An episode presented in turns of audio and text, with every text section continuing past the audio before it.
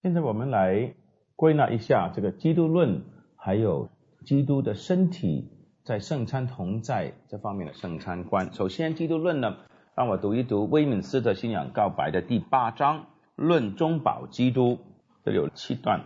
第一段，神按他永远的旨意。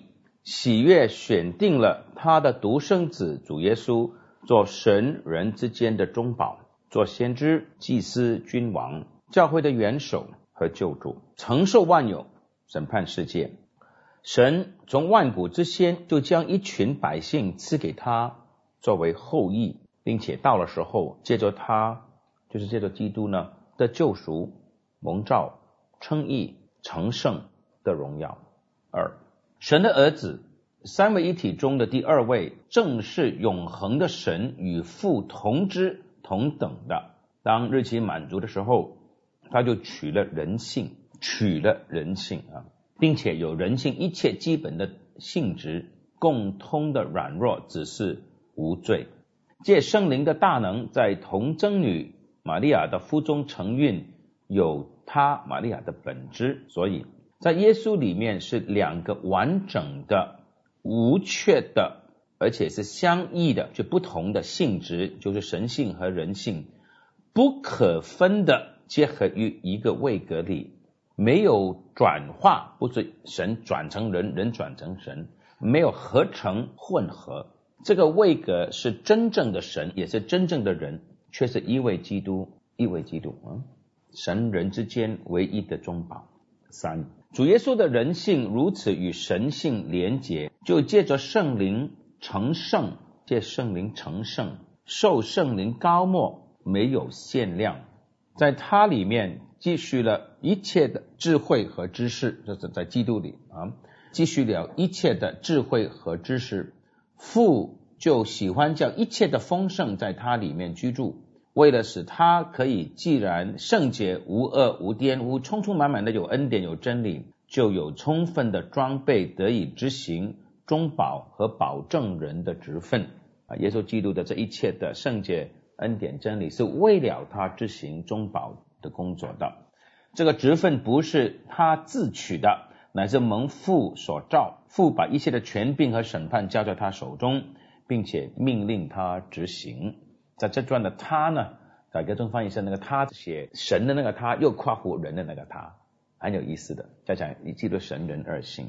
四，主耶稣极其乐意的担任这个职分，为了执行这个职分呢，所以他生在律法之下，并且完全的成全了律法，在他的灵魂里直接忍受了最大的痛苦，在他的身体中受了极疼痛的苦楚，被钉。受死，被埋葬，暂时处于死权之下，但未见朽坏。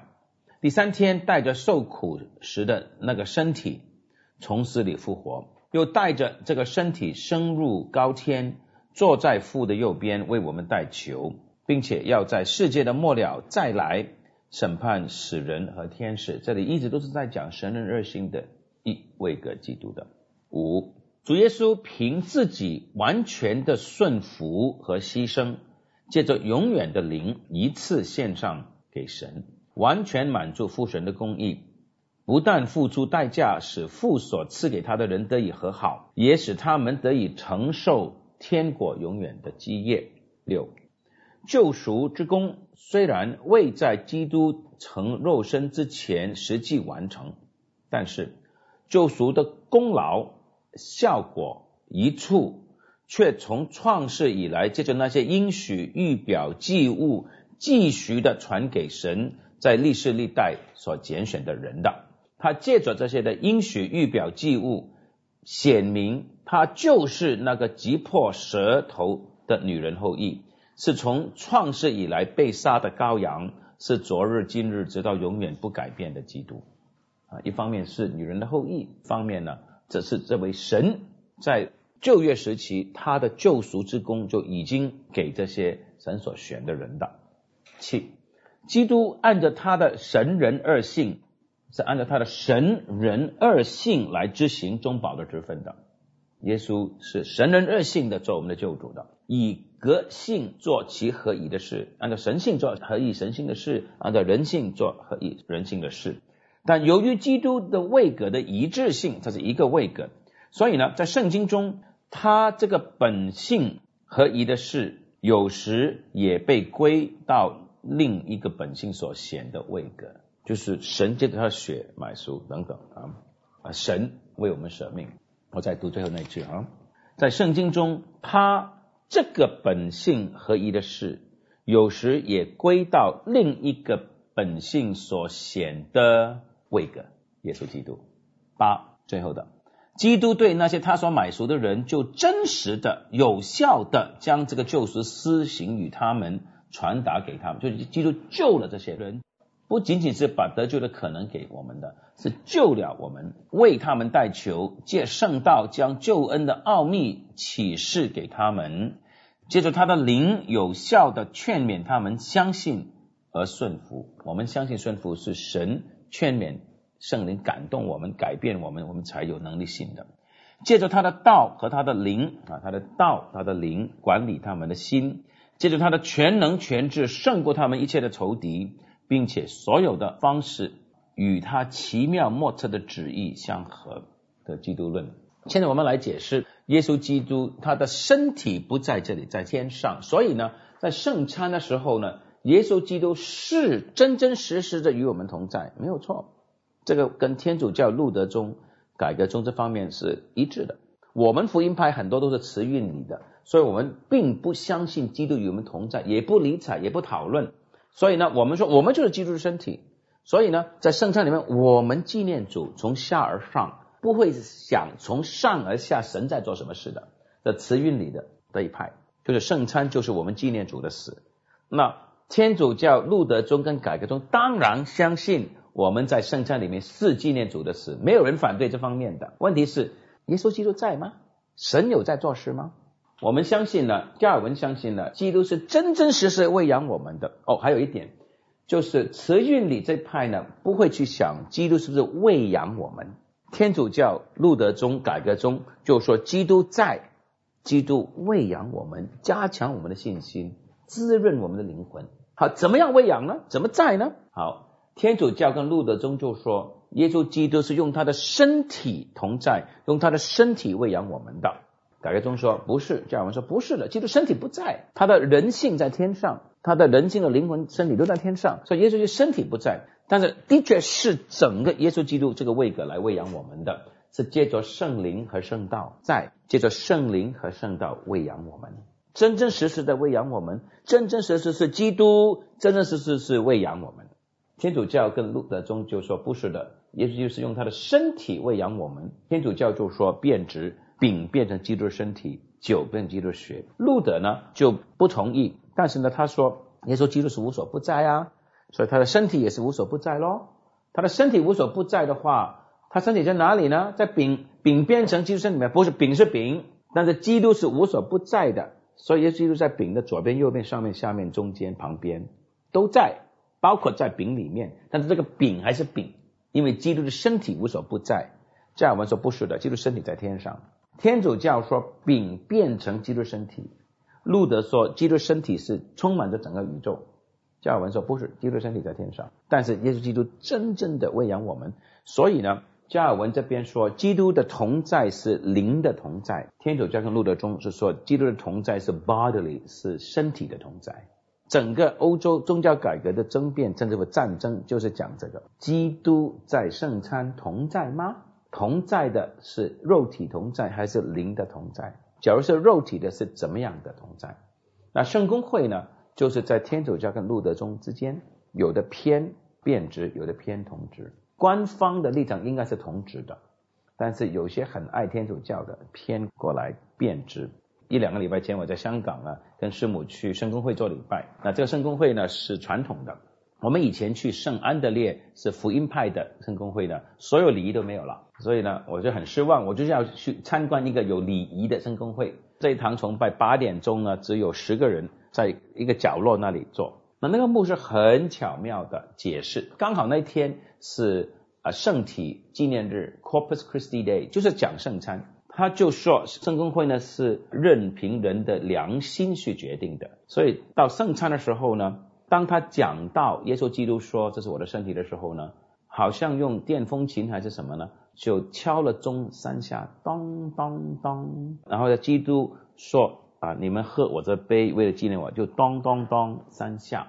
那有一点让人联想到天主教讲到变体的时候摇香炉，他没有摇香炉，但是咚了三下，就是说在这个整个中古时期的礼仪里面呢，这个饼变成圣体也好，不变也好，他让你选择去解释，是他应许他在呢，还是这个饼变成基督身体？他没有说。好，我们接下来呢来看。啊，下面的从第一百一十八页开始，二点十五点一，耶稣基督是我们的中保，他道成肉身就是要做我们的中保，他要做我们的先知、祭司和君王。先知、祭司、君王，那这个是加尔文所提出来的，很有创意的一个的观念，在神学历史上是他创始的。一百二十二点十五点二。耶稣基督是我们的先知，那先知和君王和祭司呢，都是用油被膏的。耶稣不是，耶稣这位先知呢，是由圣灵所膏的，是为了整个教会，为了后来教会的传道施工。然后呢，既然旧约所期待的那一位伟大的先知耶稣已经来了。所以旧约的先知的工作呢，预言的工作就告一段落，就结束了。还有，既然耶稣基督是先知，所有的智慧知识都隐藏在他里面，所以在基督以外没有真正的智慧，没有真正的知识。一百二十二页二点十五点三，耶稣基督不单单是先知，也是君王。那在这里呢，加尔文给我们关于耶稣基督做王的五个特征。第一。他的国度，他的王权是属灵的；二有效的，就是真的统治人的；三是有权势的 （forceful），有能力的；四是永远的；五是对我们有益处的。那这五方面啊，下面他就解释了。所以呢，既然他的王权是永恒的，所以呢，教会也是永恒的，每一位基督徒是永恒的，就是在基督的权势之下。教会和我们个人呢，身为基督的子民，都是永恒的。那到了一百二十三页，英文这段呢，就是说，既然耶稣基督的王权是那么的大能有力、永恒稳固，所以就是给我们基督徒跟教会感觉到安稳有盼望，因为基督是主。我记得我的好朋友同学周公和牧师呢，在我们大学时期团契祷告会的时候，有的时候讲到一些难题啊。啊，困难的情况，他就说，神还是在宝座上，神还是在宝座上，这个是我们要抓住的。耶稣基督仍然是主，不论在怎么样的情况之下。一百二十四的一百二十五二点十五点四，这里呢就讲到耶稣基督的王权呢是大有能力的，是有用的，而这个有用有好处呢，就是讲到天上的生命。所以呢，我们呢就要。为了我们天上的得胜而满足，人生最宝贵的就是天上的事，因为神的果是什么呢？就是公义、平安，在圣灵里的喜乐。罗马书第十四章第十七节，一百二十六二点十五点五，耶稣基督的王权不单是永恒的、有效的、大能有力的，是属灵的，是属灵的。所以，耶稣基督是被圣灵所高的，而且从他受洗一直，他是充满着圣灵的，充满着圣灵，他是充满圣灵，而父借着他统治我们。所以，耶稣基督的国度、天国呢，是父子灵都有份的。耶稣所做的一切事情，都是父子灵有份的。父借着子统治他的子民，灵赐基督啊能力。耶稣基督完全被圣灵充满的，一百二十八二点十五点六。耶稣基督不单是君王，也是祭司。那我们都很知道的，他的工作就是使人和神和好，还有使神和人和好。这个工作呢，是因为他献上他自己。耶稣基督又是祭司，又是祭物。这里呢，他也。在第二段的结束呢，说天主教是错的，因为他们认为弥撒就是再一次的献上基督，不是的，基督已经一次献上自己了。一百三十页二点十六点二，耶稣基督完全成全了救赎主的工作，为我们带来救恩。使我们感激神在爱里面的作为，我们要体会神的愤怒，才懂得体会神在基督里爱我们所做的。但是呢，一百三十二页二点十六点三，还有二点十六点四，因为神爱我们，所以耶稣基督为我们赎罪，而不是基督为我们赎罪，所以神爱我们。基督赎罪，十字架上死了。一百三三十三页，显明神的爱，但是耶稣基督的赎罪的工作是来自神的拣选的爱，所以耶稣基督的死并不建立神的爱，只是显明神的爱。好了，下面呢一百三十四、三十五二点十六点五呢，这里讲完了，耶稣基督是先知、祭司、君王。好，这位先知、祭司、君王来做什么的呢？把耶稣基督道成肉身整个救赎的计划归纳起来，用一个字就是顺服。那这个很有趣的，顺服很有意思的。耶稣基督他为我们死，是因为他顺服父。自由派所讲的耶稣基督我们的好榜样，讲的不够。耶稣基督是完全的顺服父神，遵行神的律法，成全神的律法。所以这两方面呢，可以说说耶稣基督正面和负面，积极跟消极的顺服。他过了无罪的一生，这个叫做正面的顺服。然后呢，他为我们的罪的缘故顺服，承受惩罚，这叫负面的的顺服。用顺服来归纳，为什么？因为亚当第一位亚当，他的整个的反叛就是因为他不顺服。但是因为一人的义行，因为一个人的顺服，我们的成为一人，的称为义，而且在永远的生命，而且在永远的生命中做王。一百三十九页二点十七点一，因为耶稣基督的顺服，因为他在十字架上的功劳呢，他就为我们赚来功劳或者义。那我们罪人是没有功劳、没有义可以献给神的，但是耶稣基督从来就是公义圣洁的。不过具体的，他经过了道成肉身、一生死复活呢，他在神面前赚得了这个公义。父神称他为义，所以他把他的功劳归算给所有在他里面的，也就是真正信他的人。顺服带来的是父神的喜悦，父神的称义。所以说基督有功劳是完全对的，说我们有功劳是完全错的。人是完全没有功劳，但是功劳存在的是在基督里。